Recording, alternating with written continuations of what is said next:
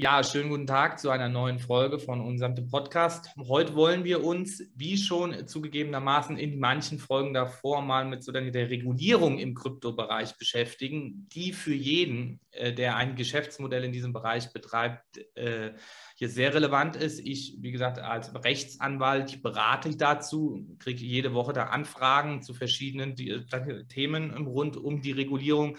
Und heute wollen wir mal ein bisschen dann ketzerisch die Frage stellen, ob es nicht vielleicht an der einen oder anderen Stelle dann im Kryptobereich eine über den Regulierung gibt oder ob es vielleicht aktuell noch keine gibt, aber die zu befürchten steht, weil es immer neue Verordnungen gibt, ähm, dann die Mika, die Kryptowertetransferverordnung auf ähm, Deutschland Ebene, die dazu führt, dass gewisse Geschäftsmodelle rund um die Blockchain im Finanzbereich ähm, zwar nicht direkt verboten werden, aber so stark reguliert werden, äh, dass sie dann faktisch am Markt nicht mehr dann angeboten werden können.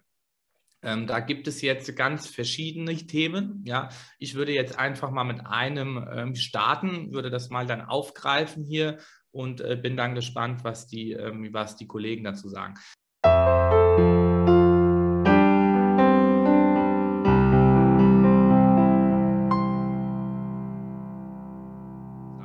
Ich hatte auf mit der Konferenz, die wir in einer anderen Folge besprochen haben, eine ganz spannende Diskussion mit einer Person, den Namen will ich jetzt nicht dann nennen.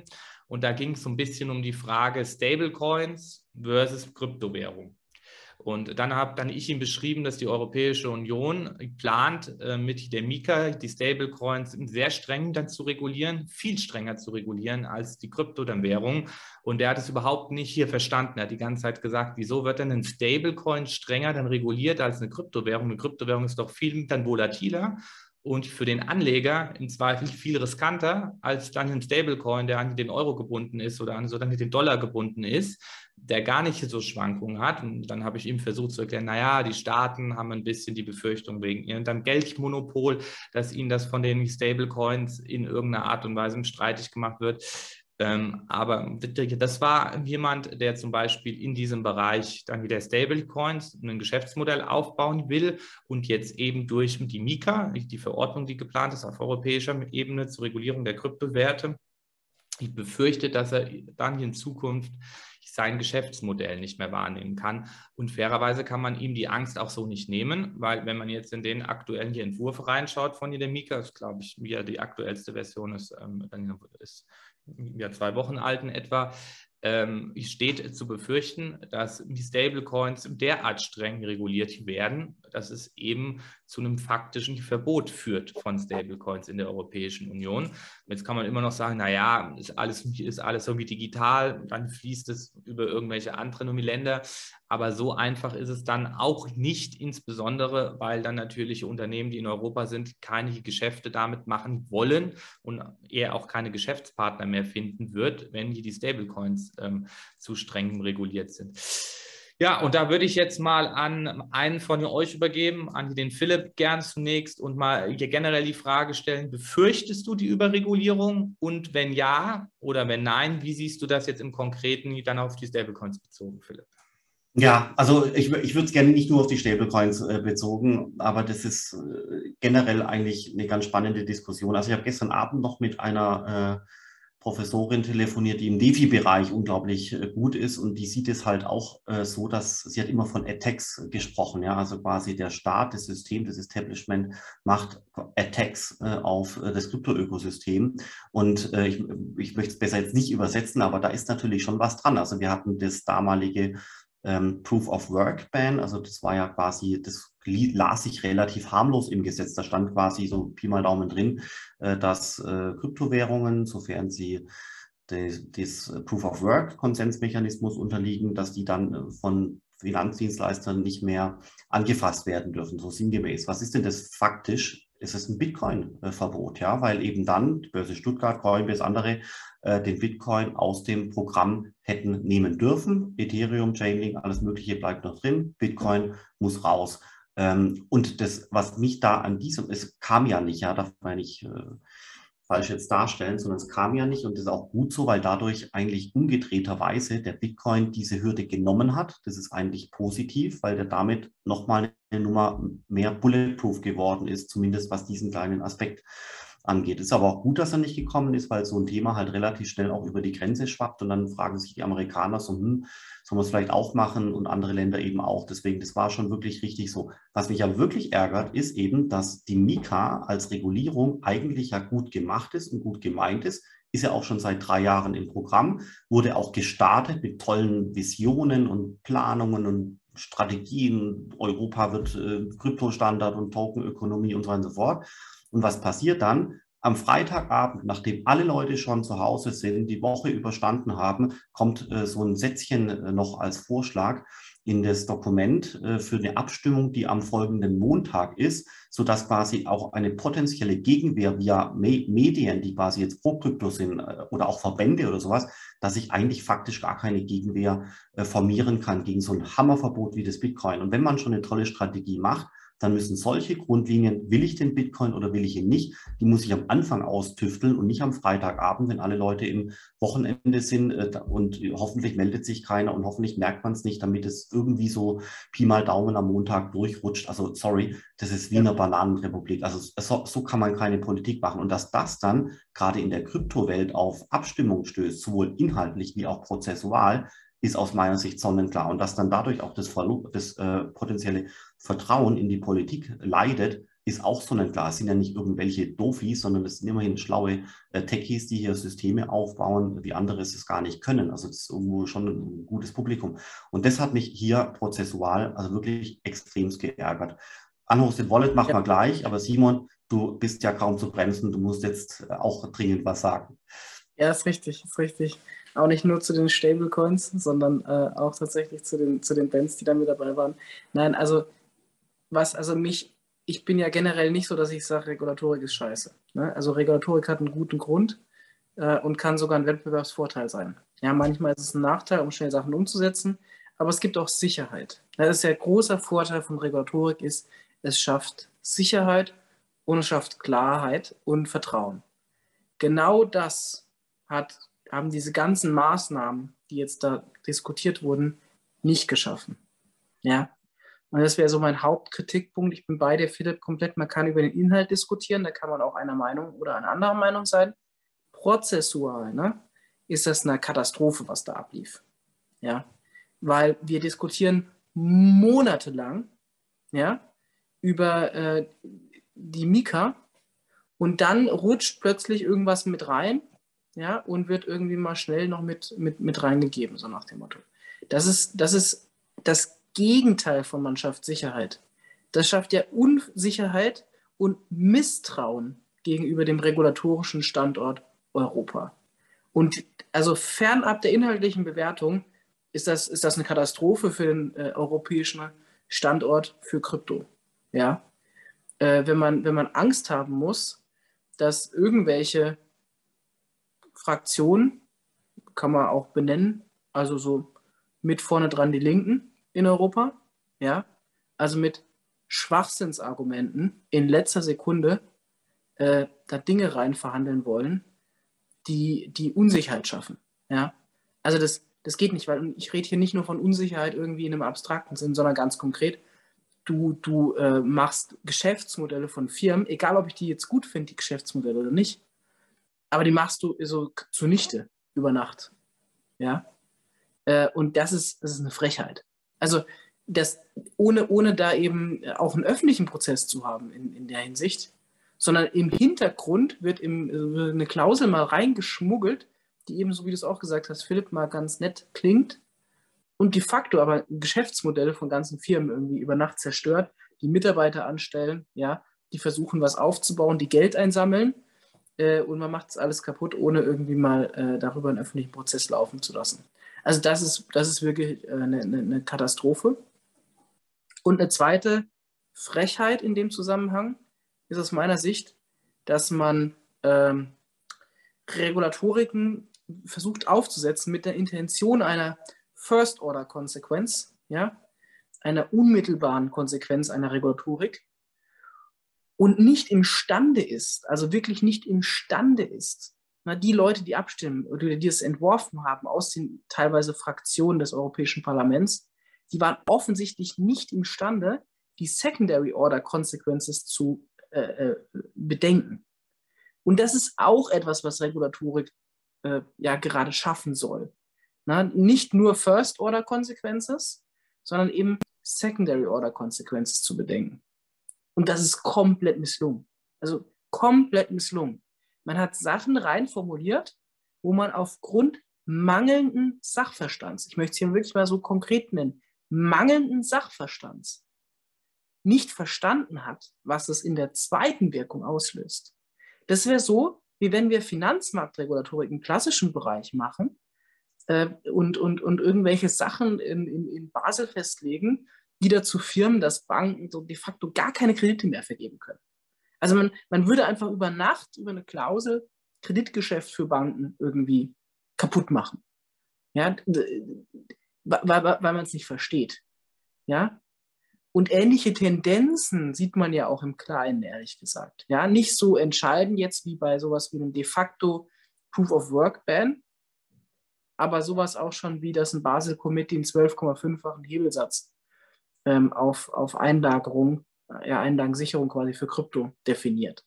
Das bedeutet halt einfach, ich gebe mal ein Beispiel, wenn wir als Bank ja, äh, einen Kryptofonds kaufen, oder ein, ein oder Krypto ins eigene Buch nehmen, müssen wir dafür nicht 12,5 Prozent, sondern das 12,5-fache an Risk-Weighted Assets vorhalten.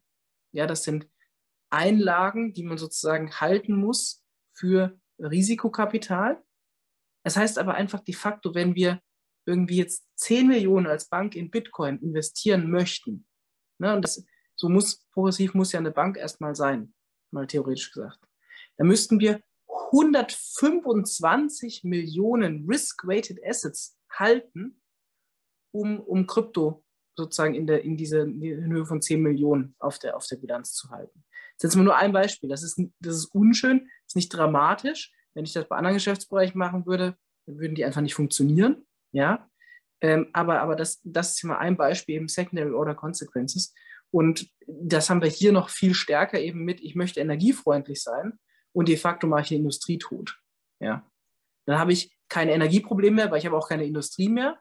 Ja. Aber wenn wir das in allen Bereichen irgendwie als regulatorischen Daumenansatz machen, dann hocken wir uns alle in die Höhle, ja, und äh, äh mummeln uns ein und kaufen nichts und verbrauchen nichts, weil dann haben wir auch keinen Energieverbrauch. Ja, also das sehe ich teilweise äh, schon ähnlich, ähm, wobei man muss wirklich genau sagen, also Simon, ich stimme dir dazu, aber das ist die europäische Ebene. Gell? Also dort sitzt zu wenig Sachverstand und dort wird am Freitagabend ein hammerhartes Halbsätzchen einformuliert, was das ganze Krypto-Ökosystem wirklich hat, äh, fast schon ja gut äh, verletzt oder vielleicht auch zerstört hätte, weiß man nicht.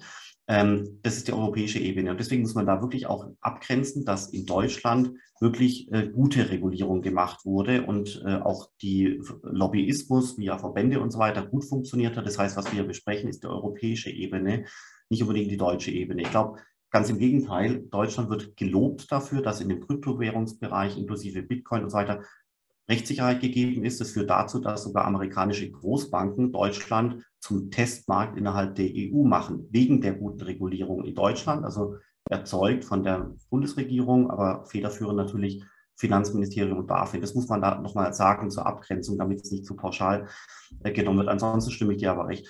Und dann die Unhosted Wallet-Geschichte müssen wir natürlich jetzt auch noch äh, diskutieren, wurde auch äh, vor kurzem äh, verhandelt und äh, besprochen. Da geht es darum, dass ähm, eingehende Transfers auf einer Kryptobörse von einem unbekannten Wallet nicht angenommen werden dürfen oder andersrum nur dann angenommen dürfen, wenn Identitätsdaten und Autorisierungen vorliegen und so weiter und so fort. Ja, also so ganz grob geschrieben der Rechts, Anwalt äh, müsste das hier noch äh, nachher aufklären, da geht es weiter ins Detail. Und wozu führt es, dass letztendlich dadurch äh, eigentlich in der, äh, in der Konsequenz unhosted Wallets verboten werden würden, indirekt, weil es einfach keinen Sinn macht, die zu unterhalten. Was hat es dann wiederum zur Konsequenz, dass wir eine riesengroße Konzentration haben von großen Kryptofirmen, Coinbase und so weiter und so fort, die quasi das Geschäft äh, an sich äh, ziehen. Startups würden darunter äh, wahrscheinlich zu leiden haben. Und jetzt aber das, das Hauptproblem, was ich da sehe, ist folgendes. Wir haben schon immer wieder gesehen, dass Hackerangriffe stattgefunden haben. Das Ledger zum Beispiel. Ja, Ledger ist ein Anbieter von USB-Sticks, die quasi Wallets sind. Und es gab einen Hackerangriff. Seitdem kann man 800.000 oder mehr oder weniger Kundendaten finden von Leuten, die ein USB-Wallet gekauft haben von Ledger. Das heißt, wer diese Liste findet, die gibt es im Internet frei verfügbar, bis in Google, dann hat man die habe ich Adresslisten von Leuten, die offenbar Bitcoins halten mit einer Wahrscheinlichkeit X, weil die Leute dieses USB, dieses Hardware-Wallet äh, gekauft haben. Das heißt, das sind Leute, die sind faktisch in Gefahr. Das ist deren physische Adresse mit Google Maps auffindbar. Ein krimineller Mensch geht dorthin, vielleicht hat die Person eine Familie und ein Kind und zack, gibt es riesengroße Probleme. Und zwar nicht einmal, zweimal, sondern tausendfach. Warum? Weil, die, weil Hacker halt diese Daten erbeutet haben. Wenn ich jetzt quasi das noch weiter verbinde mit den, äh, mit den unhosted Wallets, dann ist nicht mehr nur noch die Adresse von vermeintlichen Bitcoin-Besitzern bekannt, sondern auch noch deren Bestände und deren Transaktionen über die letzten Jahre in dem gesamten Transaktionsgeflecht, vor allem was die DeFi-Leute und die NFT-Leute äh, gemacht haben. Das heißt, diese Spalte, also wirklich bildlich gesprochen, diese Spalte von einem Hacker, wo die Adressdaten drinstehen, wird noch ergänzt um die Wallet-Adresse und faktisch einen Eurobetrag bildlich gesprochen, wo draufsteht Max Müller 10 Millionen, Max Meyer 80.000 Euro und so weiter und so fort. Das ist für kriminelle Leute, die Leute erpressen wollen, die wissen dann ganz genau, wo in Europa sitzt Geld in welcher Wohnung, wo ist die Familie, wo ist das Kind und die Leute leben plötzlich in Gefahr.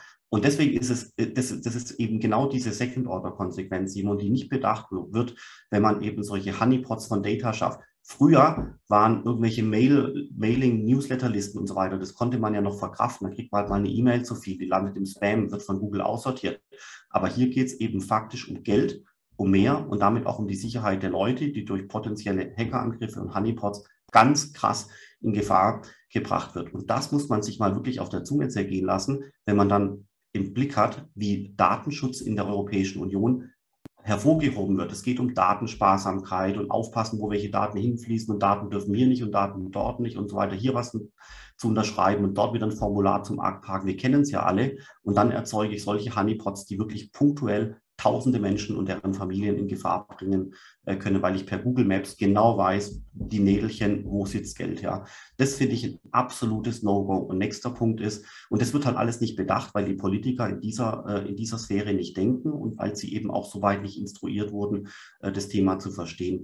Und auch noch, das, dann der letzte Punkt dazu ist, ähm, es geht ja gar nicht nur um Bitcoin, ganz im Gegenteil, wer Bitcoin hodelt, der macht eine einzige Transaktion, wartet ab, der ist durch diese, durch diese ganze Regulierung nicht so sehr im Risiko. Aber die Leute, die DeFi-Transaktionen machen, das ist ein irre innovativer Bereich, äh, sind hier betroffen. Aber auch die NFT-Leute, plötzlich weiß ich, wer steckt potenziell hinter welchem NFT, welche Bildchen sieht er an. Das ist wirklich die, der perfekte gläserne Mensch, wenn ich weiß, Person A hat einen Affen gekauft oder Person B eine nackte Frau oder sowas, ja. Das ist, geht nicht, ja. Und jetzt nochmal weiter. Es gibt durchaus eine realistische Chance, aber es ist auch nicht sicher, dass das Metaverse Blockchain-basiert sich entwickeln wird mit allen möglichen Tokens für alle möglichen Schuhe und Bildchen und Tokens und Werte und so weiter, also digitale Räume. Wozu brauchen wir das Metaverse? Ich bin ja der Meinung, das Metaverse wird sehr viel Sinn machen für die Bereiche ähm, Entertainment, also quasi die nächste Version von Netflix oder auch Kommunikation, das wäre die nächste Version von Zoom in fünf Jahren und so weiter. Und all diese Geschäftsmodelle, die im, Net, im, im, im Metaverse gebaut werden, werden mit einer Wahrscheinlichkeit X, ich glaube ja daran, auf Token basieren. Das heißt, es betrifft die Firmen und die Personen. Das heißt, wenn diese Unhosted Wallet-Geschichte mit diesem Datensammelwahn so durchgeht, dann würden damit alle Bewohner oder Leute, die sich in dem Metaverse in Zukunft aufhalten, wirklich restlos eingefangen und identifiziert werden können. Das heißt, du kannst dich dann in diesem digitalen Raum nicht mehr frei äh, äh, aufhalten, weil eben letztendlich im Hintergrund potenziell deine Identität über diese Token-Geschichten getrackt werden. Also das klingt vielleicht jetzt auch alles sehr weit hergeholt. Ich persönlich glaube, dass es nicht so weit weg ist. Das ist halt die Second Order von mir, so Third Order äh, Konsequenz, aber die wurde definitiv nicht beachtet und das ist aus meiner Sicht grandios fahrlässig, wie Leute derart uninformiert solche fatalistischen Entscheidungen treffen können. Ja, Philipp, also da kann ich dir bei fast allem nur zustimmen. Den Fall, den du jetzt beschreibst, den könnten wir mal genauer besprechen. Der ist mir jetzt so in dieser Tragweite, sage ich mal, war mir noch dann hier wirklich dann hier so nicht bekannt, dass man wirklich als hier dann irgendwie Dritter, ja, hier vollständig auch so dann hier die Daten irgendwie zugreifen kann äh, äh von einer Person. Ich meine, dass das irgendwie Strafverfolgungsbehörden, so dann hier die BaFin auch im Zweifel können irgendwie muss, ist klar. Ja, äh, dass das aber auch für Dritte so einfach geht, das war mir dann nicht klar, aber das können wir hier auch nochmal ähm, besprechen. Ja, war also noch, ich, im, ja, im Falle von Hackerangriff, nicht, dass es missverstanden wird. Gell? Auch, aber nicht nur, nur Hackerangriff, da hätte ich eine Ergänzung. Okay. Ich votiere auch dafür, dass wir dazu mal eine separate Folge machen. Ein ganz interessanter Aspekt ist hier nämlich die technische Weiterentwicklung und dass wir bei Public Blockchains äh, ja de facto verschlüsselte Daten schon im Jetzt verteilen, in der Hoffnung, dass sie für immer verschlüsselt bleiben. Und das muss nicht der Fall sein. Ähm, wer sich heute einen Abzug von einer, von einer Public Chain sieht, ne, der, der, der, der holt sich teilweise verschlüsselte Daten, die wir in Zukunft vielleicht entschlüsseln können. Also das ist ein riesen Buzzword mit Quantum Computing, aber was halt einfach ein Faktum ist, ist, dass asymmetrische Verschlüsselungsmechanismen, die wir heute nutzen, durch reifere Quantencomputer sehr schnell geknackt werden können und wenn ich dann personenbezogene Daten auf einer Chain habe, dann sind die in Zukunft lesbar. Und es ist äh, scheißegal, ob ich das in 100 Jahren habe oder nicht. In 100 Jahren ist vielleicht wurscht, weil dann bin ich tot. Ne? Aber äh, der Punkt ist, wenn das in 10 Jahren ist, und es ist wahrscheinlicher, dass es in 10 als in 100 Jahren ist, dann sind personenbezogene Daten von mir für jeden öffentlich lesbar, unverschlüsselt. Weil die zukünftigen Verschlüsselungsmechanismen heute bereits perfekt persistierte, also äh, gespeicherte und nachhaltig äh, aufrufbare Daten, und das ist ja eine Blockchain am Ende, ähm, bereitstellen. Und dann kann ich hier Social Profiling vom Feinsten machen, wenn ich mir heute einfach schon mal so die, die, die ganzen äh, sozusagen Blockchains äh, einmal runterziehe in einem Full Node und darauf warte, dass irgendwie in fünf bis zehn Jahren ein reifer Quantencomputer soweit ist, den kann ich vielleicht sogar virtuell noch da drauf jagen dass der die ganzen asymmetrischen Verschlüsselungen einfach knackt und hier meine persönlichen Daten dann auszieht. Ja, also das kommt noch mit dazu. Genau, also alles ein bisschen unschön. Johannes, äh, du musst noch unbedingt deinen Senf dazu. Ja, ich wollte noch, ich noch zwei Minuten ganz kurz was sagen, Philipp. Ähm, einen kleinen Widerspruch hätte ich noch zu dir. Du hast eben gesagt, äh, hier so die Regulatorik auf diese europäische, dann ja so Ebene, äh, die sei schwierig, gebe ich euch vollkommen hier recht. Ähm, ich würde allerdings auch sagen, auch was so dann die deutsche dann Regulatorik betrifft, und zwar gar nicht spezifisch nur im Kryptobereich, sondern generell im Finanzbereich, der jetzt natürlich auch mit seiner dann Regulatorik, die er hat, 1 zu 1 so auf den Kryptobereich dann angewendet ist. Und wenn man jetzt mal so dann ein kleines dann Unternehmen berät, so dann irgendein Start-up, 30 Beschäftigte, so wie ich das häufig mache, ja, und dann sieht, die haben dann hier Geschäftsmodell, sagen wir mal die Registerführung für Krypto, dann Wertpapiere, wo sie nur ein Register führen auf einer Blockchain, wo nur Personen eingetragen werden oder nur wo so Daten eingetragen werden in den Register. Also die nehmen ja kein irgendwie dann Geld von der Großmutter und irgendwie spekulieren damit. Was die ja eine Regulatorik zu erfüllen haben, was die für ein Verfahren durchlaufen müssen von der BaFin, was das hier für Kosten dann hier irgendwie dann sind im Hintergrund, was da an Personal eingestellt werden muss. Ich meine, natürlich für einen Anwalt, wie für mich ist das irgendwie toll. Nur das muss man sich klar machen, dass das hier Geschäftsmodelle sind, von denen, ja, ich Simon, du kannst gleich was dazu sagen, äh, von denen zumindest dann hier eine sehr kleine Gefahr ausgeht für die Anleger, ja, die nicht hochriskant sind und mir kann keiner sagen, dass so das äh, sowas dann wie die Registerführung jetzt extrem riskant wäre. als Geschäft, als irgendwie, ähm, sondern äh, wenn man das irgendeinem Kunden, sondern quasi jemandem, der ein Wertpapier begibt, ähm, der anbietet, sagt, ich führe jetzt für dich das Register. Ähm, da so eine Regulatorik aufzuziehen, das ist schwierig und da geht die BaFin, ähm, aber insbesondere natürlich auch der Gesetzgeber nicht mit dann augenmaßig vor, weil er die, so die Eingangshürden für die Startups zu hoch dann setzt um, in, um dann in Genuss dieser dann Genehmigung zu kommen. Hier bei Simon, du ähm, ja. arbeitest schon für eine voll regulierte Bank, deswegen wirst du da sicher so dann den Widerspruch dann anbringen können. Naja, also auch mal unabhängig meiner Beschäftigung, muss ich halt auch mal sagen, am Ende, die führen ja nicht nur ein Register über wer, wer, wer, wem Playmobil gehört. Ne? Also wir reden ja hier über ein Register für Wertpapiere. Ne, und dass Wertpapiere irgendwie regulatorisch ein bisschen geschützt werden. Ich glaube, das hast du als äh, Bankenfachanwalt ja auch so äh, grundsätzlich schon. Ja, aber jetzt muss ich dich gleich ganz viel unterbrechen, Simon, weil ja, ja du ja. darfst dir nicht den Eindruck hier so erwecken, als ob, wenn ich jetzt dann hier, wenn ich so dann hier die Registerführer nicht so stark reguliere, dass der ganze dann Wertpapierhandel drumherum nicht reguliert wäre. Nee, nee, die Anlageberatung, nee, die Anlagevermittlung, Finanzkommission, also alles mit den Wertpapieren, das bleibt ja hier reguliert. Hier geht es wirklich nur um das Register. Ja, ich bin auch nur beim Register. Also nur um den Gedanken mal auszuführen. So, wenn der halt da Scheiße reinschreibt, dann hast du Thema mit Investorenschutz, weil du vielleicht personenbezogene Daten von Investoren ungeschützt auf einer Chain hast. Wenn der dieses Register falsch umträgt, ne, dann hast du halt irgendwie einen falschen Übertrag von einem Wertpapier. Und wenn du halt zum Beispiel, wenn der halt da einfach auch einen scheiß Smart Contract schreibt, ja, dann ist das Wertpapier halt weg. Und ich meine, wir haben ja gerade eben, wir beide auch sogar persönlich dafür gekämpft, ja, dass wir hier das Sachenrecht in eine neue Ära eigentlich bringen, ja, wo wir eben nicht das Papier brauchen, aber wir müssen ja schon dann irgendwie äh, so auch dafür sorgen, dass diese Sache auch elektronisch geschützt ist. Und das ist sie halt diesen Schutz ja, der Sache des Wertpapiers, das ist ja die hoheitliche Aufgabe eigentlich des Registerführers.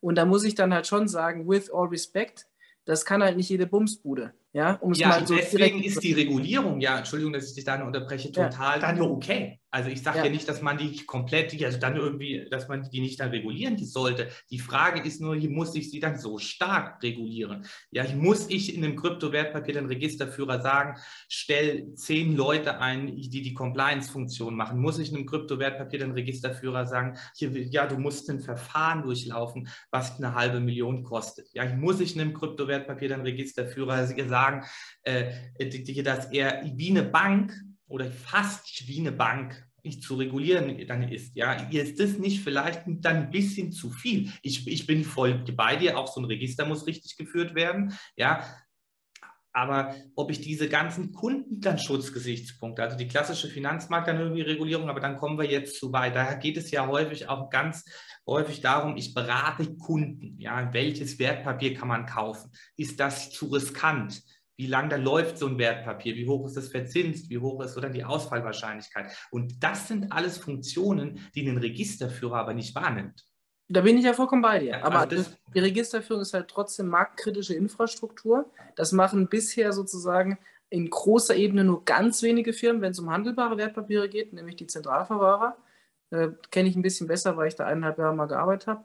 Äh, und dann auf einer, auf einer geringeren Ebene im, im, im, eigenen Haus machen das bisher auch teilweise Finanzinstitute, ne, Wertpapier zu registrieren. Der Punkt ist halt, ähm, ich kann sagen, da müssen die, die das Geschäft machen wollen, das durchlaufen. Oder ich sage als Regulator, und das ist halt schon der Job zu sagen, ich muss halt mich darum kümmern, dass es geschützt wird. Ja, und wenn jetzt, wenn jetzt 100 Startups alle irgendwie Kryptowertpapier-Registerführung machen, äh, und alle irgendwie dann äh, ich mit einem Low Compliance Standard da reingehe, dann wird halt mal mindestens irgendwie bei fünf auch ordentlich was schief gehen.